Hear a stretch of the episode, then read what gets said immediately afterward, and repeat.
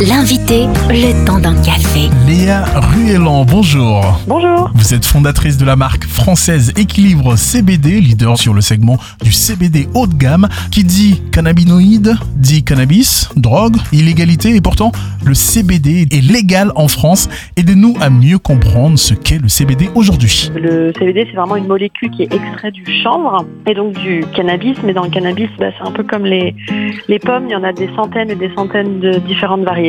Et donc, euh, celle qu'on utilise pour faire du CBD, c'est du chanvre qui est légal, qui ne contient pas de THC, qui est la molécule qui est, à la différence du CBD, illégale, parce qu'elle a un effet psychotrope. Alors pourquoi il y a un tel engouement aujourd'hui autour du CBD Pourquoi c'est de plus en plus visible, euh, même dans la rue, hein, avec des boutiques? Déjà, il y, a le, il y a un énorme bouche à oreille. La plupart des gens qui testent le CBD voient les bénéfices euh, instantanément. Et c'est une énorme réponse à, beaucoup de douleurs et de tracas du quotidien que les gens n'arrivaient pas à... Enfin, il n'y avait pas vraiment de solution, on va dire, sur le marché euh, médical classique pour ce genre de petits tracas, mais qui peuvent quand même vous gâcher la vie. Donc, euh, des petits euh, troubles dépressifs en hiver, des petites douleurs de temps en temps, des choses comme ça. Et du coup, je pense que vu que ça fonctionne très bien, les gens ont découvert en fait cette molécule et en profitent euh, constamment. Et ce qui permet d'aider aussi beaucoup, je pense, euh, au CBD de devenir, euh, de démocratiser et devenir plus populaire. Ça a été tout le stress qui a été dû au confinement. Vu que le CBD est sorti à peu près à ce moment-là, les gens étaient énormément stressés et du coup ils se sont un peu repassé le mot comme quoi le CBD permettait d'apaiser, de calmer leur stress. Et je pense que ça a été d'une grande aide cette période assez dure. Vous êtes atteint d'un syndrome prémenstruel comme beaucoup de femmes et c'est justement en vous renseignant sur les façons de soulager cela que vous avez découvert que le CBD peut être utilisé pour soulager bien des maux, hein, comme vous venez de le dire. Euh, zoom sur le SPM.